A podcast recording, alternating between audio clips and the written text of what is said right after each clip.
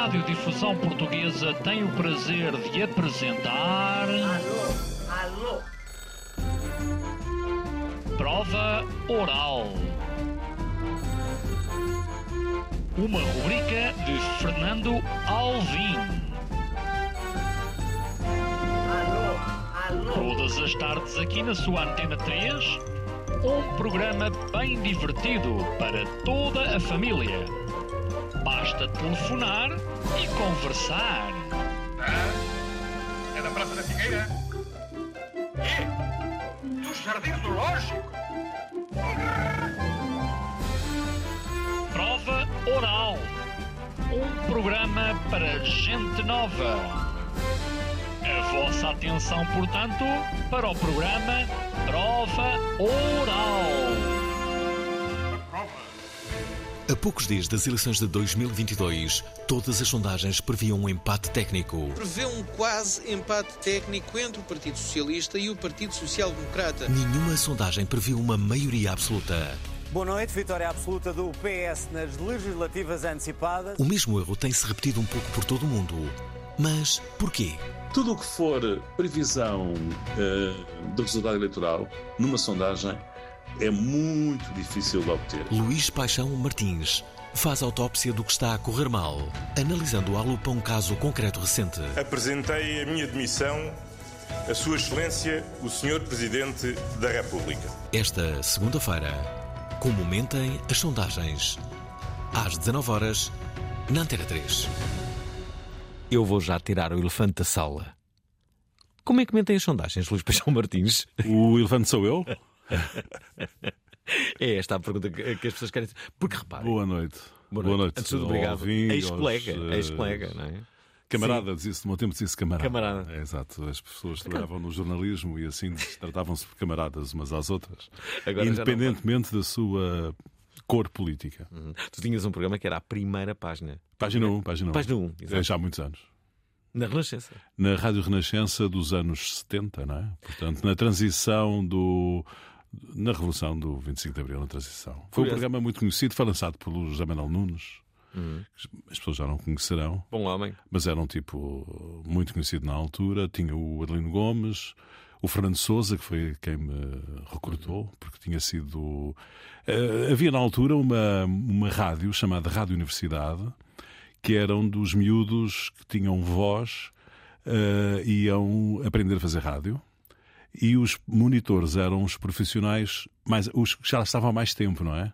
E, portanto, o Fernando Souza, que é um- era um pouco mais velho do que eu, já falecido, saudoso Fernando Souza, hum, ajudou-me a formar e depois, eh, quando ele foi para a tropa, convidou-me para ir para o lugar dele na Renascença. Já viste que, que estamos aqui a falar de, de comunicação, também já lá vamos. E, e hoje em dia a voz não é o mais importante na rádio. Naquela altura era muito importante. Pois era. Eh, eh, de- Devo-te dizer que há hoje, eh, hoje já não digo, porque as pessoas, entretanto, reformaram-se como eu, mas ah, há pessoas que mais tarde foram locutores de cabine, que na altura eram repórteres, porque se considerava que os locutores de cabine tinham que ter uma voz XPTO. E que aqueles que não tinham uma voz XPTO, mas que eram bons profissionais, eram repórteres. Pronto, isso foi-se perdendo e hoje até, digamos, há um, na publicidade, por exemplo, usa-se muito vozes eh, diferentes, não é? Mais eh, emocionais, eh, menos Os atores, por formais. exemplo, agora são cada vez mais eles que, que gravam publicidade. Exatamente. No, no, no passado, não, não é? No passado. Tu lembras do João David Nunes, não é? Então não me lembro. O João David Nunes é o exemplo, digamos, de um locutor de publicidade, não é? Com aquele registro grave, sonoro. Para quem não sabe quem é o João David Nunes, eh, para além de muitas outras coisas, foi, eh, de resto, diretor comercial da RTP, esteve em muitos outros projetos, É. mas era sobretudo a pessoa que dava, fazia o- os teasers dos, do- dos filmes. Exatamente, era- é, durante muitos anos ele tinha um contrato com a Luz ao Mundo, Ah, exatamente, ok. anos e anos e é anos era ele fazia a publicidade. Ele é fundador da Rádio Comercial. Uh, uh, Sim, para sim. quem não sabe, a Rádio Comercial começou por ser uma espécie de Antena 3. Uh, já agora, Ah, estamos, se estamos na história, Vamos lá. Uh, havia uma estação de rádio pública, uma empresa de rádio pública chamada RDP, Hum. Rádio Difusão Portuguesa, que depois foi fundada com a televisão.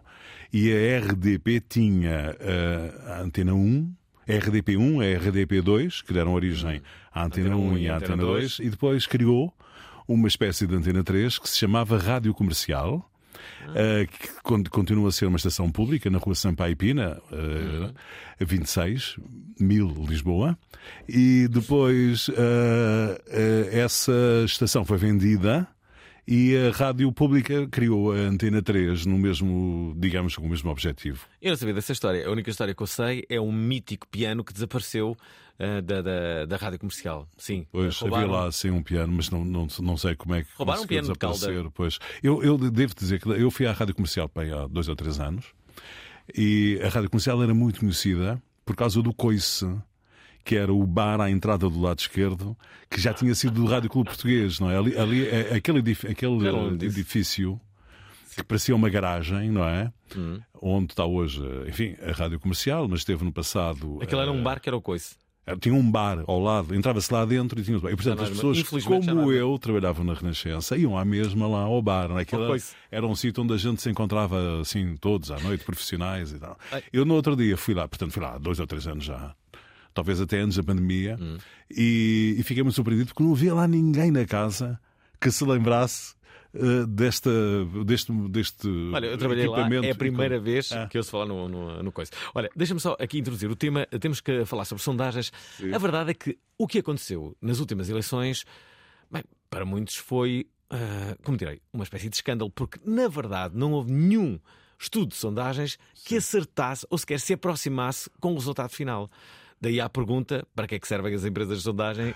Para que é que tu pagas uma empresa de sondagem se, na verdade, os resultados que, que- que são difundidos não correspondem depois à realidade? Bom, o- eh, os meios de comunicação social pagam às empresas pouco, às empresas de sondagens, para lhes fazerem uns estudos muito superficiais eh, para poderem falar deles durante as emissões, não é? Ou seja, Superficiais. ser muito superficiais. Há uma diferença de 1 para 10 entre um orçamento que paga uma empresa de comunicação eh, a uma empresa de sondagens e um partido, por exemplo, não é? Ou seja, não se pode comparar as sondagens que nós conhecemos daquelas que nós não, com aquelas que nós não conhecemos. Olha, desculpa, mas pode uma empresa correr o risco do seu nome ser afetado por eh, aceitar fazer uma, uma sondagem superficial? É, eh, o, o grande, o grande nome o- da- das sondagens é um senhor chamado Gallup. Dr. Gallup é uma espécie de eh, gilete das sondagens. Um, e a Gallup, a empresa dele, foi pioneira em 1930 a criar eh, estudos de opinião e estudos eleitorais. Deixou de fazer estudos eleitorais porque isso prejudicava a sua reputação. Ou seja, é hoje uma grande empresa, uma das maiores empresas do mundo de estudos de opinião, eh, mas não faz. A Pew, que é uma grande empresa americana de estudos de opinião, também não faz sondagens eh, pré-eleitorais. Portanto, há de facto um problema de reputação, não é? Que resulta também da maneira como elas são apresentadas. Eh, Ou seja, muitas vezes as pessoas procuram nas sondagens aquilo que elas não dão e não procuram aquel- aquilo que elas dão. Eh, Há aqui um problema De- de certa que, não é, que não é português. Esta noite houve eleições na. Ontem houve eleições na Argentina. A- a- a- o desvio médio das últimas sondagens com o resultado eleitoral foi de 5 ou 6 pontos. Há empresas cujo desvio foi 10 pontos. Há algumas mais perto, não é? Mas há algumas 10 pontos. Na- na Madeira, todas as empresas que foram eleições recentes, e, regionais, todas as empresas anunciaram maior- maioria de, eh, absoluta para a coligação de direita, liderada pelo PSD, e o PSD não teve maioria absoluta, provavelmente por culpa dessas sondagens. Ou seja, se não tivessem anunciado aquele resultado, era possível que tivessem levado mais eleitores a votar no PSD do que aconteceu com as sondagens. É sempre assim, não é? Não, não tem. É, Não sei, não sei explicar espera, porque é que é assim, mas é sempre assim. Repara só, eh, eh, eu não percebo de, de- de sondagens, mas, mas a verdade é que, imagina, quando, quando o, o- o público, o consumidor em si, vê o resultado de uma, de uma sondagem, por exemplo, do seu partido ou do seu Sim. candidato e percebe que ele já tem uma maioria absoluta, estou a inventar, Sim, eh, ele diz: Ah, já não vou votar. sim, sim. Não, ele já ganhou. sim. E o problema é que se forem várias pessoas a pensarem do mesmo modo, ele pode perder a maioria absoluta, não é? E, e- e- as sondagens podem afetar o, o resultado final. Sempre, sempre. Ou seja, eh, eu sou consultor de comunicação, não sou das sondagens. Eh, e uma das componentes de uma campanha eleitoral é o conhecimento dos elementos das sondagens. Quer dizer, nós numa campanha temos que pensar no que diz o nosso candidato, do que dizem os adversários, do que dizem os jornalistas, do que dizem os comentadores e do que dizem as sondagens. As sondagens são um conteúdo. Não é? Ou seja, nós não podemos olhar para as sondagens numa campanha eleitoral como se fosse um conhecimento uh, uh, científico. É, olha, o, o, resultado é este. Não, aquilo é um conteúdo, é um, é um instrumento, é uma ferramenta de influência, voluntária ou involuntariamente, quero, quero crer que é involuntariamente, mas é um, um instrumento de influência. Significa que as sondagens reproduzem hoje uma, um estado de espírito, uma intenção que foi apurada nos oito dias anteriores. Não é? As sondagens têm aquilo que se chama trabalho de campo, não é? Hoje foi entregue uma sondagem a um órgão de comunicação social, feito por uma empresa, aliás, bastante séria, que durante quatro ou cinco dias esteve a fazer os trabalhos de campo, não é? Portanto, as sondagens têm também, eh, há uma decalagem no tempo que talvez não pareça tão importante como isso, mas, por exemplo, num processo como aquele que a gente está a viver hoje em dia, em que todos os dias há episódios novos, é relativamente importante. A sondagem é, é, é publicada e ela provoca um movimento de opinião. As pessoas. Então, quando estamos todos a olhar para, para a campanha eleitoral, que é só na altura das eleições, quando os portugueses estão todos a olhar para a política, quando à noite vão todos ver o que é que se passa e enfrentam aquele resultado, aquilo é uma informação que colhem e formatam a sua opinião, a sua, o seu movimento seguinte, influenciados pela sondagem. Significa isto que no dia seguinte, aquela sondagem provocou um efeito que a torna errada. Tão simples como isto. Sim, sim, eu acredito uh, bastante, bastante nisso. Deixa-me só recordar, ouvintes da Provaral, que o nosso uh, convidado já perceberam, transpira uh, política, ele é comunicador, ehm, mas esteve, esteve por detrás de todas as campanhas dos primeiros ministros que venceram nos últimos 15, 20 anos. É, das duas maiorias absolutas do, do Partido Socialista e, da, e da, do professor Cavaco Silva presidencial. Devias escrever um livro que é como é que falhou uma maioria absoluta, não é? Uh, podia, ser, podia ser bastante atual. Bom, uh, ouvintes da Provaral, queremos que nos falem sobre sondagens. Podem até falar sobre política, se quiserem. Uh, o nosso convidado tem um livro que acaba uh, de ser editado e que se chama justamente Como Mentem as Sondagens. Bem-vindos a esta edição da Provaral com Luís Paixão Martins.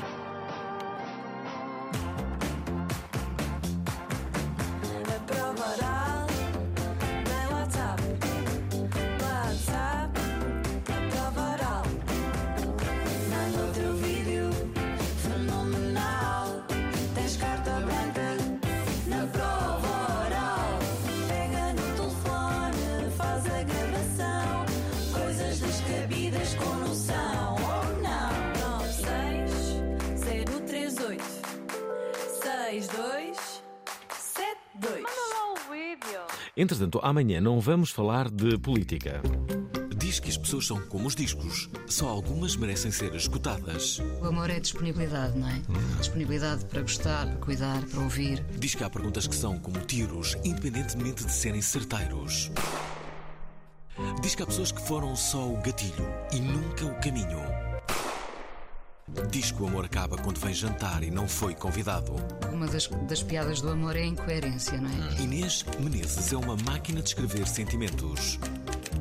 Esta terça-feira vem contá-los de novo na Provaral.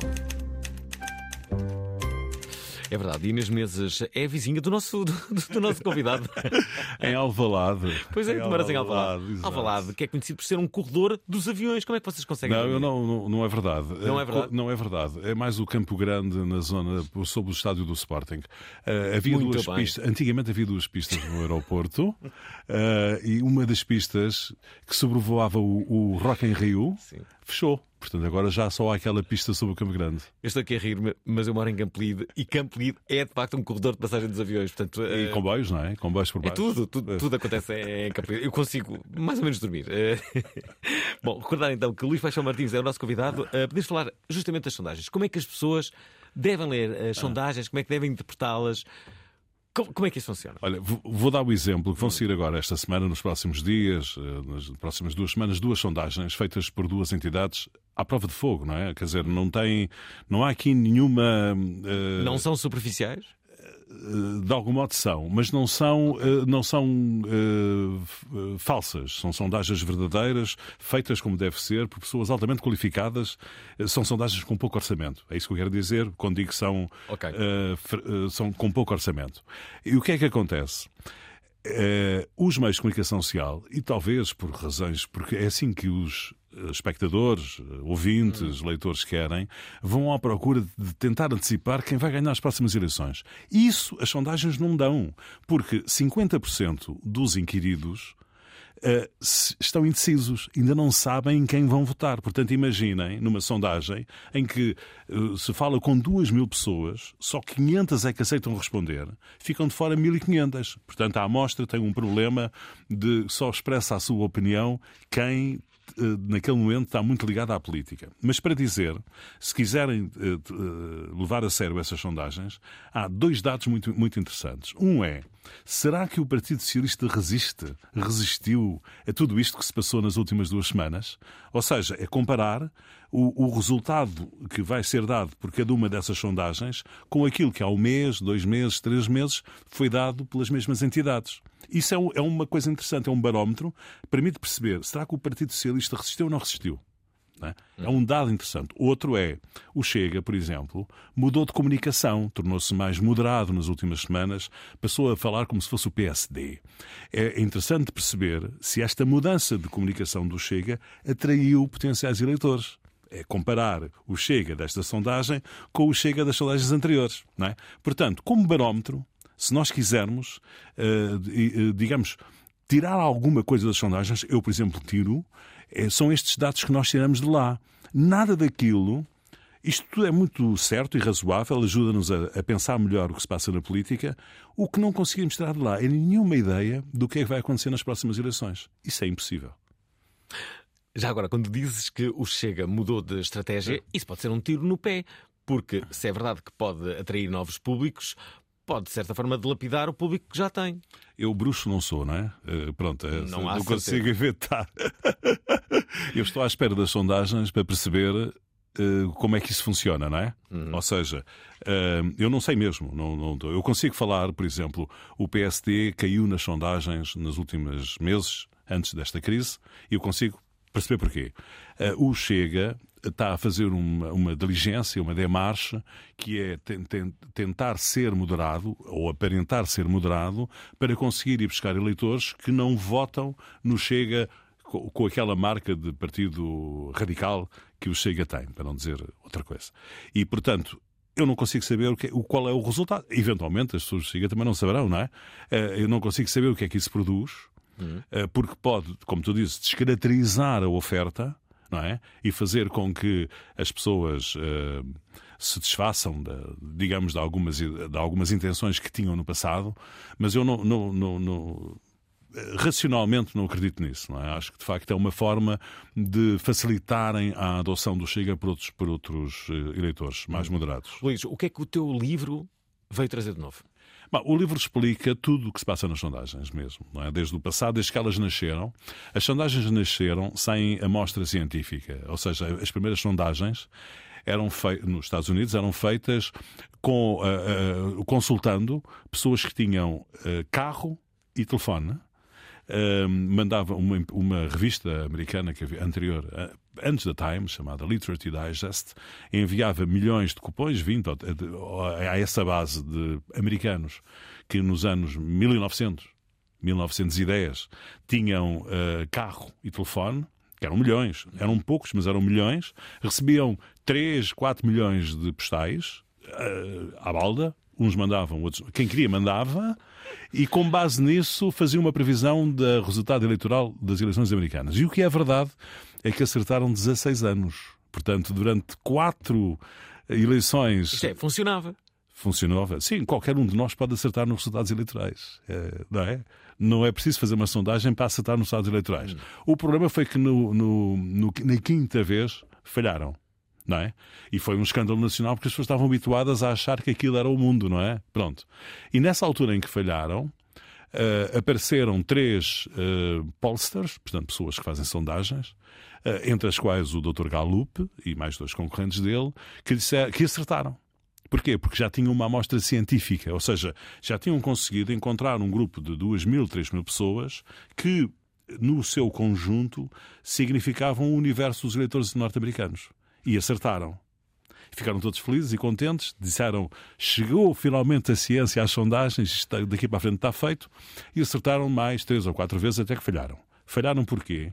Falharam porque as sondagens eram feitas com muito tempo de antecedência, não havia e-mails, não sei se sabem, mas em 1940 não havia internet, havia, né? não havia internet, e-mails, essas coisas todas. Os, os trabalhos de campo demoravam muito tempo a ser feitos. O envio, os correios funcionavam melhor do que funcionam hoje, mas eram lentos, não é? Comparados com os e-mails. E, portanto, o envio dos cupões demorava muito tempo a chegar, depois demorava, não tinham computadores para fazer folhas Excel para fazer os cálculos, e, portanto, aquilo demorava muito tempo. Resultado, à quarta vez, uh, falharam. É? Porquê? Porque faltou aquilo que se chama dinâmica da campanha. Eh, ou seja, a sondagem, aparentemente, fez a previsão do que teria acontecido se não houvesse campanha eleitoral, mas o Truman, fez campanha eleitoral e ganhou ao Dewar. Portanto, ou seja, o, o, o pessoal das sondagens tem procurado corrigir os vários erros que vão sendo detectados ao longo do tempo, não é? Não, não, não ficam parados a, a ver o erro. O problema é que nascem sempre outros erros. Outros Ali, problemas. Aliás, como é que tu verias a possibilidade do voto ser eletrónico? Não vejo qual é o problema com o voto eletrónico do ponto de vista do marketing, que é a minha atividade, não é? Mas, Pelo contrário, até é provavelmente levaria mais eleitores a votar, não é? Essa é a parte boa. A parte má é a insegurança que, que, que poderia... Bom, mas eu sobre isso não consigo... Eh, como é que é de explicar? A insegurança existe porque a gente desconfia do sistema, não é? Pronto, não... Mas eu acho que as pessoas não desconfiam muito do sistema eleitoral atual. As pessoas vão lá. Não, não, votam. sim, sim, agora não. Agora, não, de maneira nenhuma. Não desconfiam, não é? Não, todas as pessoas agora, têm a garantia. Mas, mas o problema é que, é, é que se for um voto eletrónico, as pessoas é. dizem, ah, se calhar houve aqui um informático. Pois, que... sim, sim, sim. Esse é o, problema. O, o, voto, o voto eletrónico eh, altera o, o colégio eleitoral, não é? Hum. Ou seja, há pessoas, sobretudo as mais novas, que não votam hoje em dia e que votariam se houvesse voto eletrónico, não é? Enfim, teríamos que ter um, um modelo híbrido. Hum com o voto tradicional e com o voto eletrónico. Mas para termos Desculpa, uma ideia, deixa-me só dar um dado que é interessante.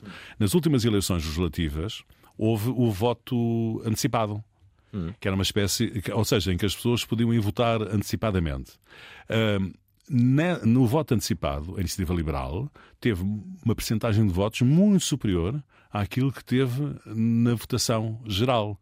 Porquê? Porque era chique, moderno e dar a ideia que a pessoa viaja muito e sai, que não está cá no dia das eleições, e então as pessoas, eh, digamos, o, o eleitor da iniciativa liberal achou que era, pronto, fazia bem, não é? Era, uh, e votar antecipadamente. E, portanto, digamos, a iniciativa liberal teve, talvez, não sei bem, 7% no somatório eleitoral, na, na, no voto antecipado, teve para aí 15, 14, 15, não é?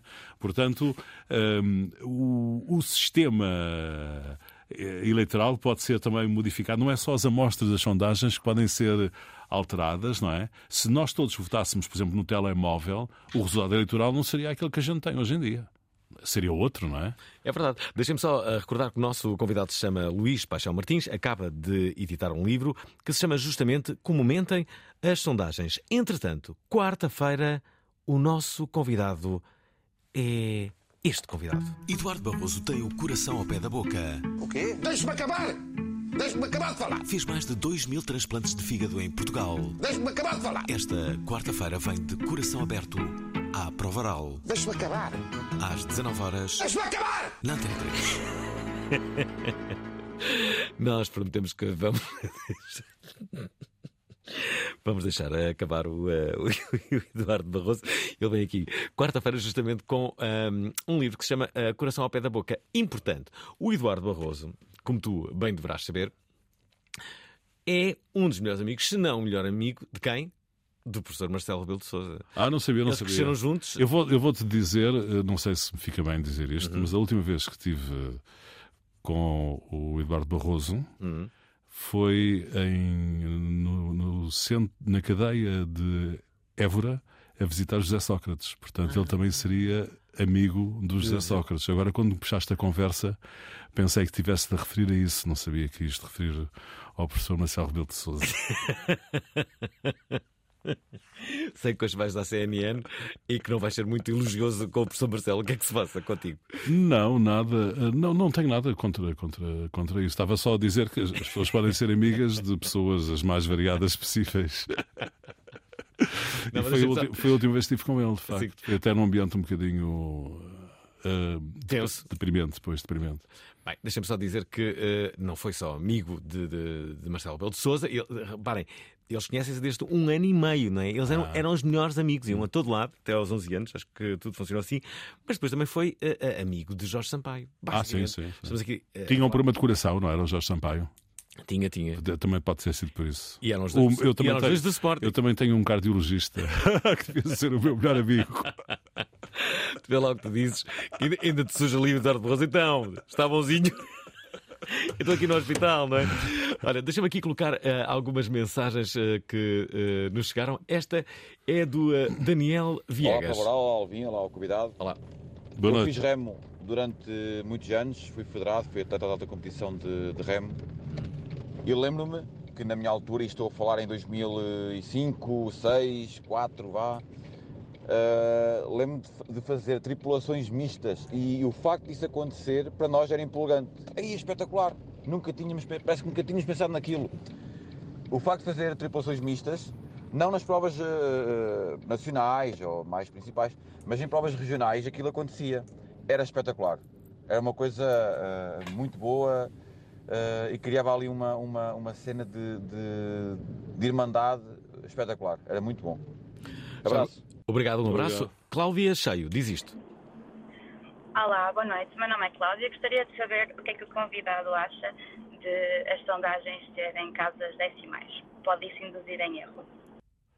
Ah, eu, eu, gosto de sondagens com uma casa decimal. Uh, acho que ajuda-nos a perceber a diferença entre 3.1 e 3.9. Portanto, eu sou a favor de uma casa decimal. Não, não, não acho que induz em erro.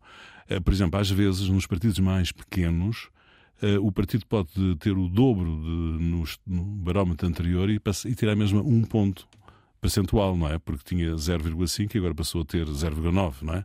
Portanto, sinceramente, não, não, eu não sou um técnico de sondagens, sou um cliente de sondagens, leio-as, e, e, nesta minha experiência que passei para livro, procurei que as outras pessoas que uh, recebem sondagens, que as veem, uh, ouvem, uh, leem, tenham uns conhecimentos parecidos com os meus, não é? Que as consigam ler no que elas têm de, de positivo e da maneira como têm de ser lidas. Eu não encontro, de qualquer forma, dessa maneira, qualquer dificuldade com as casas decimais. Oh, Luís, tu és um estratega político, não há como escamotear esta realidade. Sim. Quando, quando, um, quando se prepara uma campanha como é que. Como direi?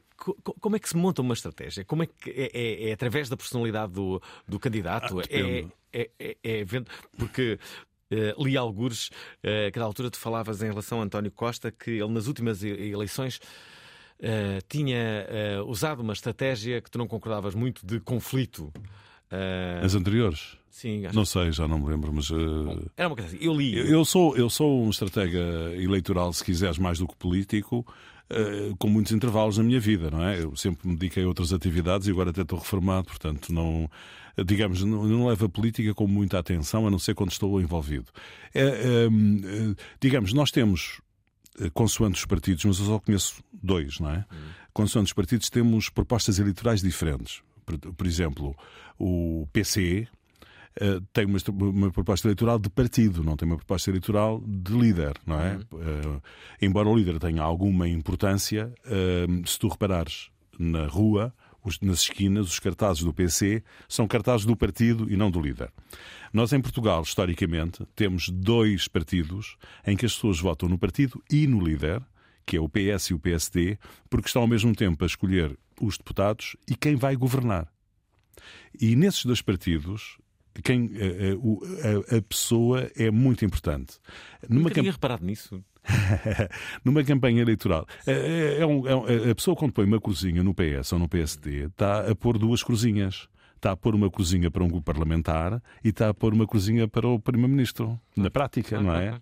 Não, eu nunca tinha reparado que a estratégia, por exemplo, do, do, do PC, que, que, era essa, era do partido e não do Sim, próprio. Claro, claro. Okay. Uh, o, o, o, o, o PS e o PSD, se nós repararmos, todos os cartazes eleitorais do PS e do PSD são do Primeiro-Ministro, não há um do partido. Uhum. E, e isso acontece porquê? Porque a campanha eleitoral não é para os eleitores, é para os eleitores indecisos, aqueles que ainda não decidiram. E aqueles que votam, votam nos partidos, eh, a quem eu chamo os fiéis, votam nos partidos independentemente do, do líder, não é? Independentemente do programa, da campanha, do que está em causa. O que nós na campanha procuramos é passar, no caso do Partido Socialista, é passar de 1 milhão e 200 mil eleitores para 2 milhões e 200 mil. E isso é feito em camadas, digamos assim. Andamos à procura, identificamos o tipo de, de eleitores que estão nessas camadas e vamos projetando uma campanha eleitoral para os atrair para a marca partidária. Da, um dos ativos uhum. é o Primeiro-Ministro. No caso, aliás eh, do Partido Socialista, nós iremos perceber isso também, digo eu, no futuro ainda mais. O, António Costa tem, é um ativo muito importante Hum, digamos, na, na, definição da marca do Partido Socialista e na atração de eleitores. Então, mas agora não se vai retirar? Não, não estou a dizer que não se vai retirar, estou a dizer é que no, provavelmente no, no, no futuro já, se o Partido Socialista resistir ao que se passou nas últimas duas semanas, Uh, iremos ver na, nas tais sondagens que permitem comparar com as anteriores. Isto é sinal de que a marca do Partido Socialista com António Costa tem muita força. Pronto. Hum. Depois, um, como esta narrativa ainda não, não, não acabou, não é? Ela vai continuar. Uh, numa semana de, houve até uma mudança de, de, digamos, de narrativa em três ou quatro dias, não é? Uh, ela provavelmente vai continuar e nessa altura haverá certamente uma. Eu não estou a dizer que o António Costa se vai candidatar a outro lugar ou não, não faço a mínima ideia. Acreditando nas palavras dele, não vai o que eu estou a dizer é que a, op a opinião que as pessoas têm sobre ele ainda não está consolidada, não é? Ou seja, ainda, ainda há movimentos que estão a decorrer, é isso que eu quero dizer. Muito bem. Deixa-me só aqui uh, introduzir o Bruno Borges, que deixa esta mensagem. Boa noite para o Rural, alguém convidado. Olá. Uh, uma das últimas também sondagens que na altura foi polémica e uh, creio que está relacionada com o Brexit que é o facto de, dos eleitores do Reino Unido, nenhum deles acreditar que fosse possível o Reino Unido sair do, do acontecer o, o, Brexit, o Brexit e, uh, e, o que é certo é que muita gente não foi votar e acabou por ganhar a, a, saída do Brexit. Já agora, se, se, se me puderem esclarecer, eu penso que tenha sido isto que, que aconteceu. Um abraço. É, é, o, caso é um bocadinho diferente. Digamos, havia um fator que levava pessoas a votar e o outro lado não conseguiu construir um fator idêntico. Ou seja, havia um fator de mobilização de eleitores que levou as pessoas que eram a favor do Brexit a votar e aqueles que eram a favor da continuação na Europa não conseguiram construir argumentos que mobilizassem da mesma maneira os eleitores. Portanto, o que é verdade é que há uma maior abstenção entre aqueles que eram favoráveis à continuação da, do Reino Unido na União Europeia do que uh, entre aqueles que eram a favor da saída. Não achas que também uh, isso aconteceu porque muitas das pessoas que não eram a favor do Brexit achavam que aquilo Uh, já estava ganho e que, que já... não, não, não, não tenho nada de opinião. Não? Uh, não, não tenho nada. Acho que foi mesmo aquilo que eu disse. Ou seja, não é um problema de estar ganho ou não estar ganho, até porque na altura havia muitas sondagens uh, complicadas e viu um movimento com uma grande visibilidade em relação ao Brexit. acho é que é, aquele combate é difícil de, de, de, de, tra, de travar como se fossem dois iguais, não é? Porque um é um, um amanhã que canta e outro é um passado que chora, não é? Ou seja, havia, uns eram uns, o, as pessoas pensavam na Europa com todos os problemas que a Europa foi criando ao Reino Unido uhum. e os outros só pensavam que saindo da Europa era tudo melhor. Uh, e, portanto, é mais fácil vender o, o amanhã esperançoso do que um passado com arestas, não é? Portanto, eu acho que foi mais, foi mais nesse sentido. As pessoas não sentiram, as pessoas que eram a favor da, da manutenção da União Europeia não sentiram tanto. Uh, o, a necessidade de, de, defender o seu ponto de vista. Ó oh, Luís, a ideia que, que, que, se tem, ou pelo menos eu tenho um pouco essa, essa visão, é que as pessoas querem cada vez menos pessoas moderadas. Há uma radicalização, há uma radicalização. Eh, eu, eu, Portugal tem sido uma exceção em relação a isso, porque as nossas campanhas são uh, centrípetas, ou seja, as campanhas correm para o centro. É? Uhum. Ou seja, durante a campanha eleitoral, os partidos da esquerda e da direita têm tendência para uh, aproximar as suas propostas. Às vezes até é difícil perceber qual é a diferença entre o PS e o PSD. Eu costumo dizer que na última campanha eleitoral até a Catarina Martins era social-democrata mas não, não sou eu que estou a inventar, ela é que disse num debate que era social-democrata. Uh, e, portanto, uh, nós em Portugal temos a tendência para fazer umas campanhas uh, sérias, bonitinhas, pouco agressivas, coisa que provavelmente irá desaparecer na próxima campanha eleitoral. Noutros países não é assim, não é? Portanto, ou seja, constrói-se um muro entre a esquerda e a direita, entre as duas propostas principais, e as campanhas radicalizam em Espanha. Não é preciso ir muito longe, porque em Espanha acontece isso. Mas acontece muito mais nos Estados Unidos e no Brasil, não é? Pronto, muito mais. E, e portanto, essa tendência de, as campanhas servirem para extremar as posições, que é uma tendência, hum, digamos, quase geral noutros, noutros mercados, noutros países, em Portugal não tem acontecido, não é? Mas há uma coisa que tem acontecido em todo o mundo, é que é as sondagens também ali falharem. Sim, é porque, é porque, por causa daquilo que eu estou a dizer, as, as, pessoas vão à procura das sondagens. É assim, é como se fosse o último meteorológico. Hoje é terça-feira, há eleições no domingo, vai chover ou vai estar sol. Isso não dá, é, não vale a pena, não é possível. O eleitorado, que é uma, uma, uma personagem importante da nossa vida política, só vive um dia de quatro em quatro anos. Na véspera das eleições não há eleitorado e no dia seguinte o eleitorado dissolveu-se. Se nós, três dias depois, fizermos uma sondagem, o resultado dessa sondagem já não é igual ao que aconteceu nas eleições. Se nós fizermos nas últimas eleições, hum, segundo uma sondagem feita uns dias depois sobre o passado, já agora vou falar sobre isso, se não te importas. Claro. Um, o 20% dos eleitores decidiram se que votavam e em que partido nos últimos três dias. Se isto é assim, como é que é possível uma sondagem três ou quatro dias antes nos ajuda a perceber o que é que vai acontecer nas eleições? O que eu queria dizer é, parece uma, uma coisa um bocadinho estranha, é, paradoxal. As sondagens são muito boas para se perceber o que se passou e muito mais para se perceber o que se vai passar. Parece paradoxal, porque as pessoas acham que as sondagens são uma previsão do tempo. Não são. Se repararem bem, o que eu disse é que nas, nas sondagens das próximas semanas nós vamos perceber se o Partido Socialista resistiu. Não é se vai resistir, é se resistiu e se a mudança de comunicação do Chega funcionou ou não funcionou. Isto é que é bom perceber nas sondagens. É como é que as coisas evoluíram. O que, o que as sondagens não permitem é nós adivinharmos como vai ser o futuro. Podemos, enfim, identificar uma tendência e pensar que se aquela tendência se mantiver, o futuro será aquele. Mas como uh, a vida está cheia de, de, eu ia dizer, inputs de de ações de comunicação deste, daquele e do outro e de episódios. Agora até o Ministério Público faz campanha eleitoral, não são só os partidos.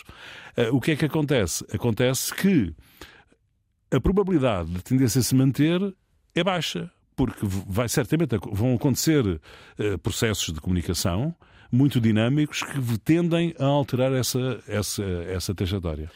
Não achas que num futuro, a continuarem as empresas de sondagens a falhar, ou a influenciarem uh, os resultados, então se calhar não vale a pena existirem ou, ou haver, por exemplo, uma norma em que só há sondagens um mês antes das eleições, por exemplo. Ah, em Portugal até já houve uma que era até 80 eh, dias, ou coisa que vale, e há países onde é, onde é assim. Ah. Mas eu não, não estou de acordo nada com isso. Vou dizer okay. porquê. Um, as sondagens mobilizam eleitores. Ou seja, uh, uh, o facto de serem conhecidos resultados o facto do, do, da comunicação social falar neles, o facto de, das sondagens parece que estão a transmitir um, um jogo, um combate boxe entre duas pessoas, ora ganha um, ora ganha o outro, isso são em si fatores de mobilização dos eleitores. Okay. Eu, portanto, nesse aspecto sou 300% uhum. a favor da dinâmica que as sondagens introduzem nas campanhas. Não é? uhum. O que não, uh, o que não uh, mobiliza eleitores são os tempos de antena oficiais, Uh, isso não mobiliza um eleitor. Os sites dos partidos, os programas eleitorais, nada disso mobiliza eleitores. O que mobiliza eleitores é a, a, a, o tipo de informação que os meios de comunicação social produzem em relação às campanhas eleitorais. Nós temos de saber viver com isso. Eh, há uns que sabem viver melhor com isso do que outros, e temos de saber viver com a contribuição que as sondagens dão para essa essa dramatização, não é? Para, para que as pessoas sintam que o voto delas tem influência. É o importante, não é? Importante é saberem que o nosso convidado se chama Luís Paixão Martins e que tem um livro acabadinho de sair que se chama justamente Como Mentem as Sondagens.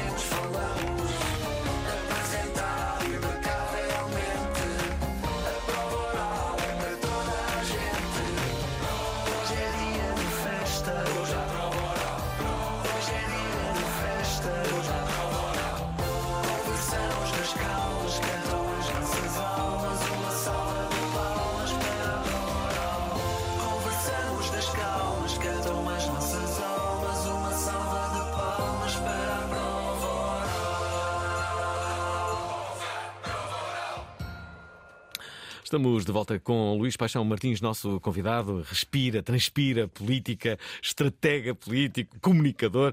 Bom, uh, tem um livro que, como já o dissemos, se chama Como Mentem as sondagens, se estiverem interessados. Bem, este livro é para o, para o público em geral, mas também para os jornalistas entenderem as sondagens. É isso, Luís? É, digamos, um dos problemas das sondagens, das sondagens é a comunicação, não é? Uhum. É, portanto, a maneira como, como os jornalistas, os meios de comunicação uhum. social tratam as sondagens. É, como eu disse, as sondagens disponibilizadas para os meios de comunicação social são bastante simples, não é? Portanto, não, não, não, elas próprias não espelham a complexidade da opinião pública. Hum. E depois, a maneira. O que é que faz o jornalista na, na, na nossa vida? O jornalista é, é, a pessoa que nos simplifica a vida. Uhum. É o tipo que lê o Orçamento de Estado e depois nos faz umas notícias que nos dão ilusão de que nós sabemos o que é que está no Orçamento de Estado. Uhum. É o tipo que vê um, um acidente, vê uma guerra e que nos descreve, em poucas palavras, uh, um evento, um acontecimento, uma palestra, seja o que for, um é documento. Isso que esperamos? É isso esperamos. É um simplificador, não é? Pronto. Uhum. Uh, o, as sondagens também são, não são a realidade mais complexa do mundo, mas são uma realidade complexa e os jornalistas tendem a fazer o quê? Aquilo tem quadros, os primeiros quadros não interessam, que é dizer a amostra, eh, quantas pessoas foram ouvidas, de que maneira. As pessoas nem sequer eh, fazem a diferença entre uma sondagem que demora três dias a ser feita e uma que demora três horas, entre uma sondagem que é feita presencialmente e outra que é feita ao telefone, entre uma sondagem que é feita eh, por meios eletrónicos, computador. As pessoas não, não ligam a isso, incluindo os jornalistas, uhum. e, e chegam ao primeiro quadro que diz se as eleições fossem hoje, quem ganhava? E ficam aí.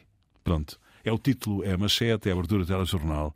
É um erro enorme. Há pouco falámos um, que nas eleições legislativas, um, sem favor, um milhão e meio a dois milhões de eleitores decidem em quem votam, não por causa dos partidos, mas por causa dos candidatos a primeiro-ministro.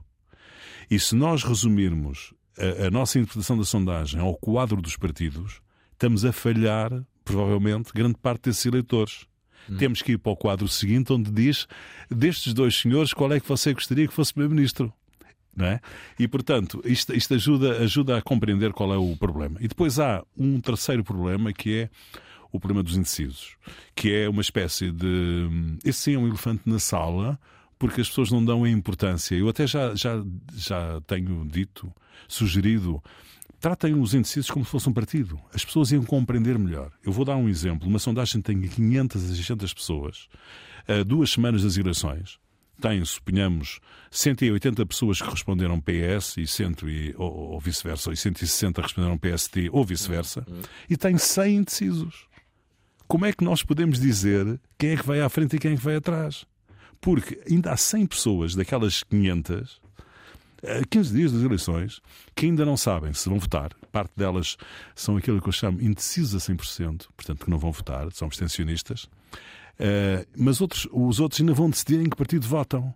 Portanto, aquela, aquela arrumação, aquela decisão daqueles eh, eleitores é muito relevante. E quantos devem decidir no próprio no, sim, dia. Sim, há bastantes, há bastantes. Há um, há um, há um, um público eleitor que eu acho imensa graça, que é as pessoas que chegam ao fim da campanha eleitoral fartas. Não é? é nas próximas eleições vai ser muito evidente, porque a campanha eleitoral já começou e só vamos ter eleições em março, não é? Vão estar cansadas. Cansadas de, da, da, hostilidade, da agressividade, da disputa entre os partidos, da, do ambiente de uma campanha eleitoral e que vão dizer: entreguem isto a um, vão lá entregar a um. Para, para, um. O um, eh, talvez nas próximas eleições não seja tão evidente, mas nas últimas era evidente quem era esse um. Não, é? não havia, nesse ponto de vista, de quem tinha uma solução de, de governo, de governabilidade, era um. Não é?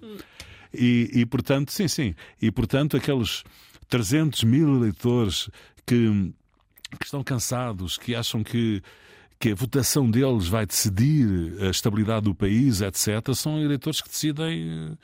Uh, não quer dizer que já não tenham formado, formatado, uh, digamos, uma orientação, mas aquela a decisão propriamente dita é de última, das últimas horas.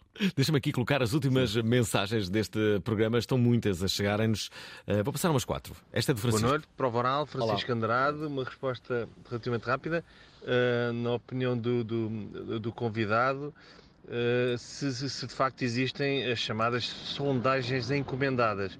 Ou seja, não quer dizer que sejam falsas, mas são encomendadas do ponto de vista de trabalhar os números para dar os resultados que um partido ou outro Uh, pretende, pretende e que mais lhe convém. Um abraço. Espera aí que já vais responder, mas tens que ouvir mais umas três. Esta é da Débora Faria. Oi, Salvin, convidado. Olá. Uh, uma pergunta. Uh, acha que se os, o, o, voto fosse obrigatório uhum. e que todos teríamos que votar, as eleições em Portugal, as últimas eleições, que a maioria absoluta ao PS uh, seriam muito diferentes. Uhum. Muito obrigada pelo programa e gosto muito de ouvir o Alvin eh, e os seus convidados uh, no. Aí está. Obrigado, Débora. Continua assim. Uh, pessoa de bom gosto. Uh, José Júlio Abreu, diz isto. Boa noite para o Varal. Olha, eu. Boa noite, Alvin. Boa Olá. noite, Luís Paixão Martins. Boa noite. Eu admito perfeitamente, nas últimas eleições, eu votei PS porque as, como as, uh, sondagens davam, davam maioria absoluta ao PSD, eu votei PS precisamente para que não houvesse maioria absoluta e fui cair na armadilha da maioria absoluta para o PS. Um abraço a todos, boa noite. Espera, e agora só uma última mensagem esta do Bruno Neves. Boa noite para o Voral, boa noite a toda a audiência. Relativamente a essa questão da iniciativa liberal ter tido mais votos no voto antecipado do que depois na eleição geral, uh, não será também feito do público-alvo em questão?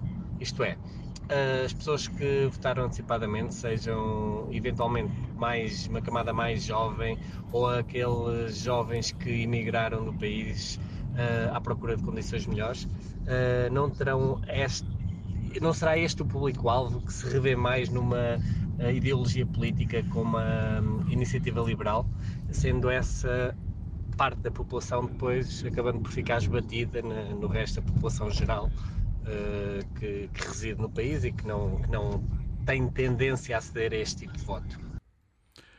Fixaste as perguntas? Fixei, por acaso. Sondagem, a, a, sondagens encomendadas, a primeira, voto obrigatório. Sim, sim. Primeira, okay. é assim, nas, nas uh, eleições nacionais não há sondagens falsas. Ponto final, parágrafo.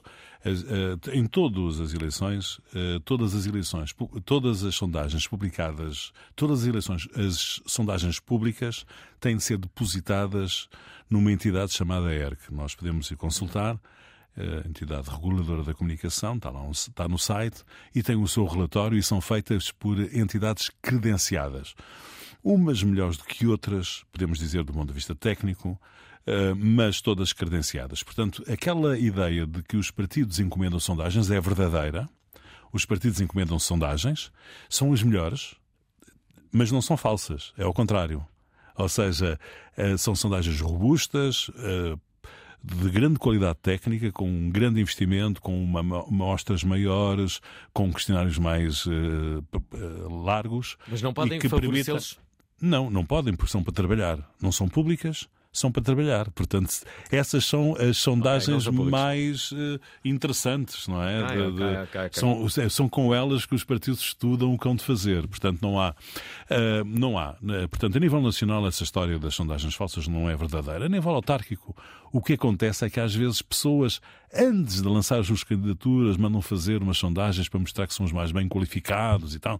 Mas é um fenómeno uh, que, quer dizer, que não, não, não transparece a nível nacional. Não, não... As sondagens dos partidos são as melhores sondagens do mundo. Há pouco estavas a dizer que uh, foi surpreendente a maioria absoluta do Partido Socialista, exceto para quem leu a sondagem que a GFK fez para o Partido Socialista a oito dias das eleições. Que dava maioria absoluta? No melhor intervalo. É? As sondagens não dão números absolutos. Por acaso, é outro, outro problema. Disso. Outro problema, uhum. ainda hoje uh, tive uma reunião em que, em que se falou nisso, em que se mostrou a sondagem. Há, outro problema. As sondagens não dão números absolutos, dão intervalos. É outro problema que, que na comunicação uh, dão intervalos entre X e X, porque têm a margem de erro. E a, a, sondagem que a GFK entregou ao Partido Socialista há oito dias das eleições, a, a mais, a uma semana, dez dias das eleições, no melhor intervalo do Partido Socialista e no pior intervalo do PSD, dava maioria absoluta ao Partido Socialista. Portanto, não é que não, é que não tenha surpreendido, mas, uh, digamos, estava pré-anunciado como possível na, nessa sondagem, não é? A outra questão era o voto obrigatório. Eh, eu não tenho sobre isso, eh, digamos, grande, grande coisa a dizer. Eu sou da, do marketing, trabalharia o voto obrigatório como trabalho o voto que não é obrigatório. Eh, eu penso que se houvesse voto obrigatório, talvez tivéssemos uma maior oferta partidária, haveria de nascer outro tipo de partidos, digamos como em Itália, partidos mais de moda, menos ideológicos? Presumo que sim, não é? Porque hoje em dia, de facto, com o facto do voto ser voluntário, significa que nós temos um peso grande de eleitores uh, ideológicos que votam por razões ideológicas. Eu acho isso até bastante interessante. Quem dá importância à cidadania e às eleições, vota. Quem não dá importância, não vota. Eu não acho isso um erro. Nem eu diz que as pessoas são como os discos, só algumas merecem ser escutadas. O amor é disponibilidade, não é? Hum. Disponibilidade para gostar, para cuidar, para ouvir. Diz que há perguntas que são como tiros, independentemente de serem certeiros. Diz que há pessoas que foram só o gatilho e nunca o caminho. Diz que o amor acaba quando vem jantar e não foi convidado. Uma das, das piadas do amor é a incoerência, não é? Inês Menezes é uma máquina de escrever sentimentos. Esta terça-feira vem contá-los de novo na Provaral. Alvalada em peso. Sabes que eu, te, eu tenho, eu não só, não só comprei o livro, Uhum. Como tenho um quadro que é o. Olha, também eu da Inês. Exatamente. Uma frase dela. Exatamente. O que é que diz? Que me, não sei o que é que diz a frase. Do quadro com a máquina fotográfica tenho até guardado num sítio interessante, vejo com muita frequência no escritório que a Inês em tempos me ofereceu esse, esse quadro. Há que dizer que este livro uh, da Inês Menezes, o novo, vem com ilustrações da, da, da filha dela. O quadro é da filha. Que são, são, são lindas. Sim, uh... sim. Uma delas é uma máquina de escrever.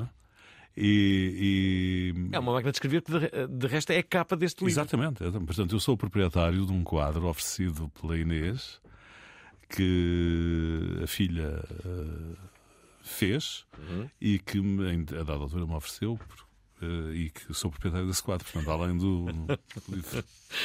Olha, e além de ser vizinha. Já agora. Um... Ehm, eu sou vizinha de muita gente, vizinho, porque além de Alvalade também moro em Monfortinho, portanto também tenho uns vizinhos em Monfortinho. Sim, mas não tão conhecidos quanto a Inês Menezes. Ah, sim. Eu, te, eu tenho um membro do governo que é trato por. Eh, é uma senhora, trato por vizinha que é a minha vizinha em Idanha Nova, do Conselho de Idanha Nova. A diferença é que lá os vizinhos são a 50 km de distância. Uma pergunta, uma pergunta com alguma provocação. Uh, Porquê é que Portugal, desde Maria de Lourdes Pintacilgo, não teve mais uma primeira-ministra? Não, não, ou um, um, um Presidente da República, uma Presidenta? Pois, não, sei explicar, não, não, não, consigo explicar isso. O, o, o, o primeiro-ministro é um candidato que advém, advém dos partidos, não é? Uhum. E, portanto, eh, podemos talvez achar que os partidos têm organizações demasiado machistas. Mas... E que acabem por. Eh, Se calhar tenham. E que acabem, portanto, por, de algum modo, influenciar a escolha do seu líder, secretário-geral ou presidente, ou coordenador, consoante o partido, em função de serem homens. Uh, já a candidatura à Presidente da República muitas vezes tem sido fora dos partidos e mesmo quando é dos partidos os candidatos disfarçam para dar o ar que são independentes.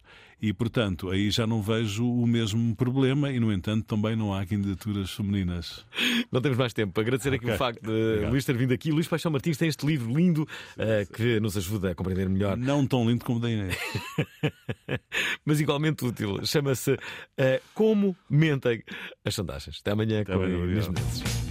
Gostaram da emissão? Querem ouvir outra vez? Ouçam, partilhem, comentem. rtp.pt/play o podcast da prova oral.